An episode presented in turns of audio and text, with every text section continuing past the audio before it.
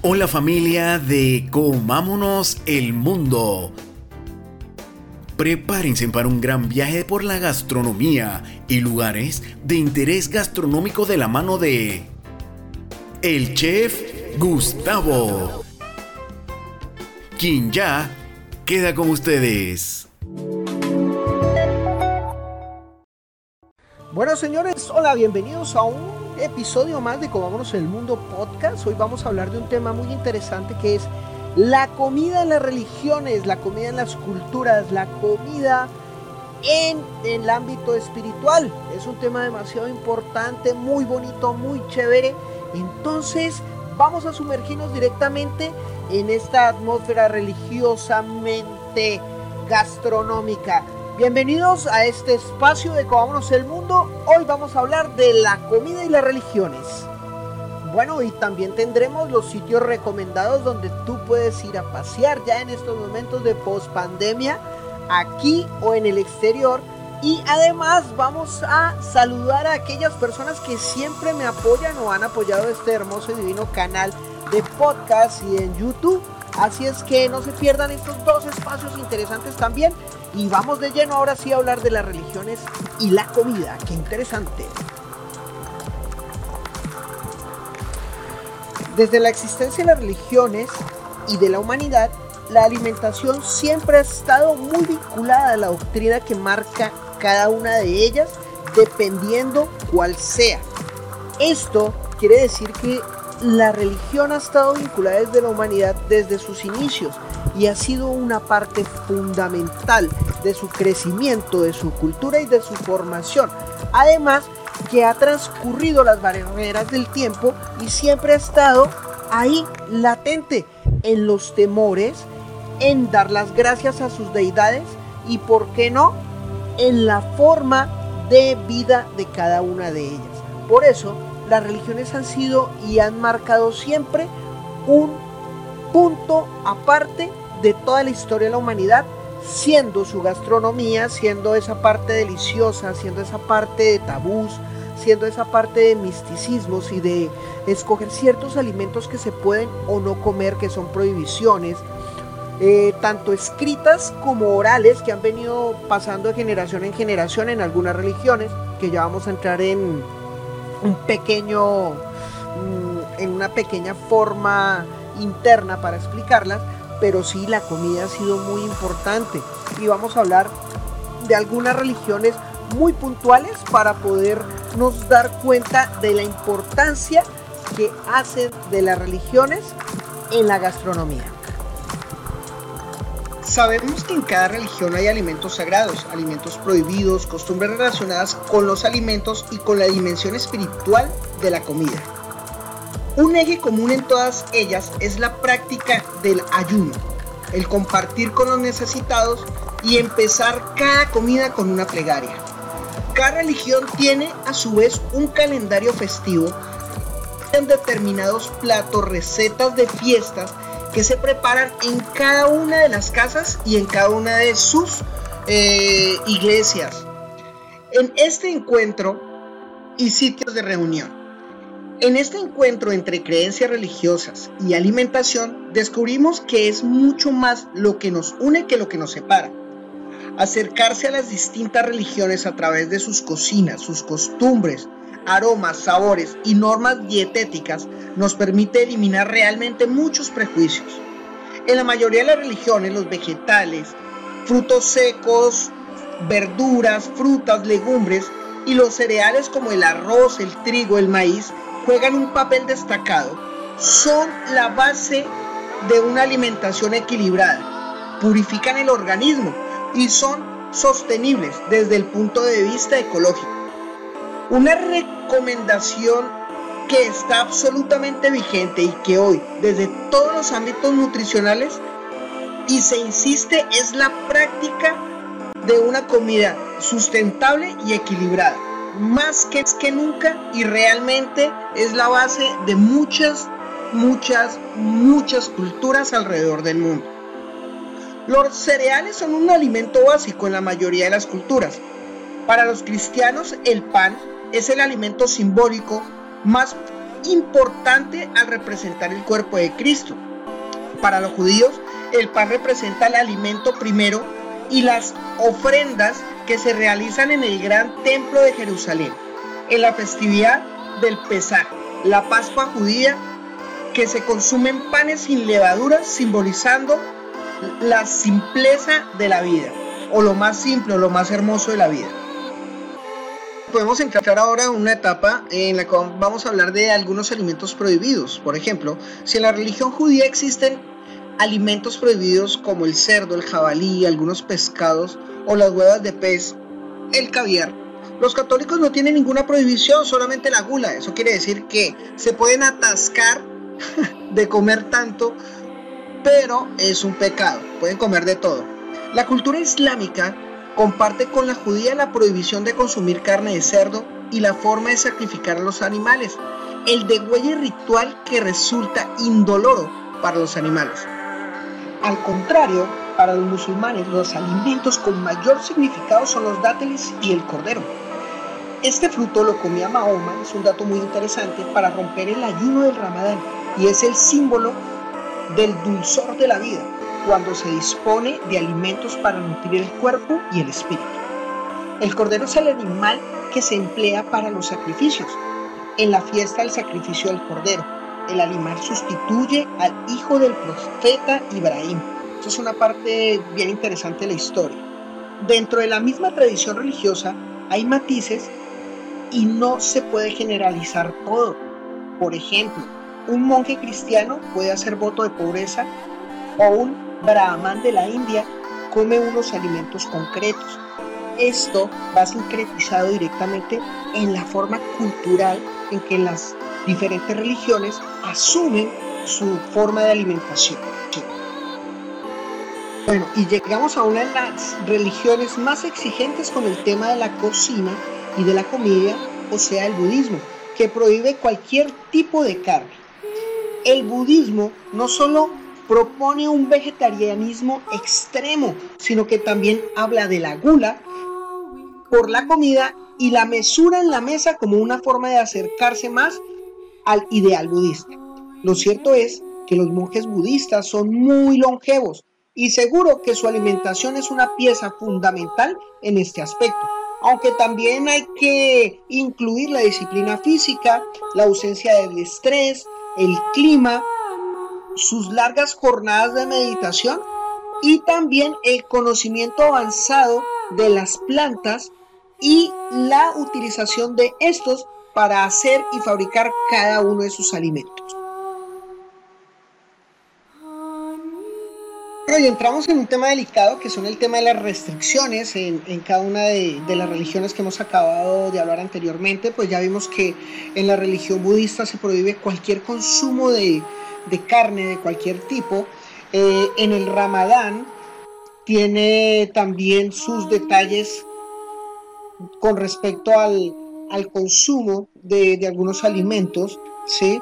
como son eh, el cerdo y en la judía, que tiene como restricciones, pues, uno comer ciertos animales, pero estos animales tienen que estar totalmente desangrados, o sea, kosher, y además de las partes superiores de eh, los ganados, de, las reses. Eh, no pueden consumir cerdo, ni liebre, ni ningún otro animal que tenga pezuña hendida. Y algo muy curioso, todas estas religiones deben tener unas pautas para poder llegar a poder fabricar o mover este tipo de alimentos y tienen que ser supervisados por un sacerdote de su comunidad religiosa. Eh, a cambio en el cristianismo, mm, nosotros, la religión cristiana católica es mucho más flexible. Eh, las restricciones solamente van en, en la gula y en ciertas ocasiones de festividades tales como la Pascua, en las cuales eh, se prohíbe el consumo de carnes rojas. Entonces, el cristiano puede comer pez o cerdo o pollo. Entonces es algo, algo increíble. La única prohibición para la religión cristiana es esta. Y hacemos una pequeña pausa especial. Vamos a hablar de todas las cosas importantes de este programa y una de ellas, además de este tema tan interesante, es recordar a las personas que siempre están con nosotros en este subpodcast. Quiero mandarle un saludo muy especial a la gente de Rooms and Tables que viste de moda los chefs en Panamá. Y recuerden, pueden hacer sus pedidos ingresando también a su página de Instagram, Rooms and Tables. Ahí pueden ver toda la información, pueden ver unos pequeños catálogos, unas fotos maravillosas y pueden hacer sus pedidos. Quiero darle un abrazo grandísimo a la gente de Greenbat allá en Chiriquí, en Boquete. Greenbat, un beso grandísimo por todos esos excelentes, excelentes brotes, excelentes vegetales que siempre nos brindas con frescuras, sin fertilizantes, totalmente orgánicos para una comida saludable. Si ustedes quieren conocer más de Greenbat, qué tienen, qué nos pueden ofrecer, pueden ingresar también a su Instagram de Green Bat aquí en Panamá. Bueno, y no estando de más, quiero echarle una cuña importante a la gente de Smoke Barbecue, de la cual pues soy partícipe y soy uno de los chefs asesores que están con ellos. Entonces, ustedes quieren cambiar la imagen de sus parrillas, quieren cambiar la imagen de sus parrilladas, hacer las cosas mucho mejor, menos humo, más tiempo para ustedes. No se olviden, pueden encontrarnos en Smoke Barbecue o pueden preguntar también aquí en Comámonos el Mundo, tanto en podcast, tanto en Instagram como en YouTube o Face, todo lo que quieran saber sobre esta nueva tendencia de asados al barril. Bueno, Además, el día de hoy es un día importante. Quiero saludar a toda la gente de la USMA, a mis alumnos, estudiantes y a toda la gente que realmente forma parte de mi vida. A Gerardo, a Orlando, eh, gente maravillosa de la radio. A mi querido y grandísimo colega de Panamá Culinaria, Enrique Quique. Espero que estés bien, compadre. Y a la gente de la emisora La Exitosa. Ok por ese programa sensacional que tiene Fifita Vichy que se llama Tu cocina exitosa precisamente. Bueno, un saludo a todos ellos y entramos ahora sí a una parte muy chévere, muy rica, muy sabrosa. Antes de terminar con el tema del día de hoy, vamos a hablar de unos sitios paradisíacos aquí en Panamá cuando empecemos a abrir totalmente este hermoso país a ustedes. Para que vengan a visitarlo les voy a dar el nombre de 10 playas fabulosas aquí en Panamá. Les voy a explicar cómo llegar, dónde están, a qué, eh, cómo son de bonitas, qué tienen de especial y lo más importante, que están ubicadas en los mejores sitios paradisíacos de Panamá. No se lo pueden perder, ya comenzamos. Bueno, y como ya les había comentado a ustedes, vamos a empezar con estas islas tan maravillosas y tan bonitas. Y voy a empezar desde el puesto número 10 hasta el puesto número 1. Voy a empezar con Cayo Zapatillas, una isla muy bonita en Bocas del Toro, donde ustedes que son amantes de los arrecifes pueden ir a surfear y pueden hacer un buen snorkel. Es una playa muy pero muy linda. Luego podemos ir al Veraguas, al estado de Veraguas, en Santa Catalina, la playa más hermosa. Y esta playa no solamente es hermosa por sus aguas, sino también por el color de sus arenas negras. Y algo muy, muy, muy bello es la infinidad de locales de comida y bebida que puedas encontrar a la orilla de su playa por la gente local. Y si quieren algo maravilloso, pueden ir a Isla Coiba, patrimonio natural, en donde ustedes pueden disfrutar no solamente de sus playas, de sus arrecifes, sino también por este magnífico conjugación entre la naturaleza y la playa y ustedes ahí metidos. Esto es patrimonio de la UNESCO, o sea, patrimonio de la humanidad. Pueden ir allá, pueden visitarla. Pero tenemos otra isla muy bonita que es la isla Iguana, como su nombre lo indica, es una isla que está habitada también por muchas, muchas, muchas clases de iguana, ¿sí? y es catalogada como un paraíso ecológico, una de las cinco mejores playas en el continente americano. Esto no se la pueden perder, es muy linda, también es un parque nacional y pueden hacer una caminata magnífica en pareja. Bueno, después de la isla Iguana, vamos a la playa El Arenal en Los Santos. Es una playa muy linda, es una playa paradisiaca. Es de estas playas donde tú te puedes perder y sumergir con tu pareja. Un día que no quieras saber de la humanidad, puedes irte para allá y pasar un día maravilloso y una noche encantadora. Y bueno, vamos llegando a una, a una de las islas que a mí me encantan muchísimo, que es Playa Venado, en Los Santos.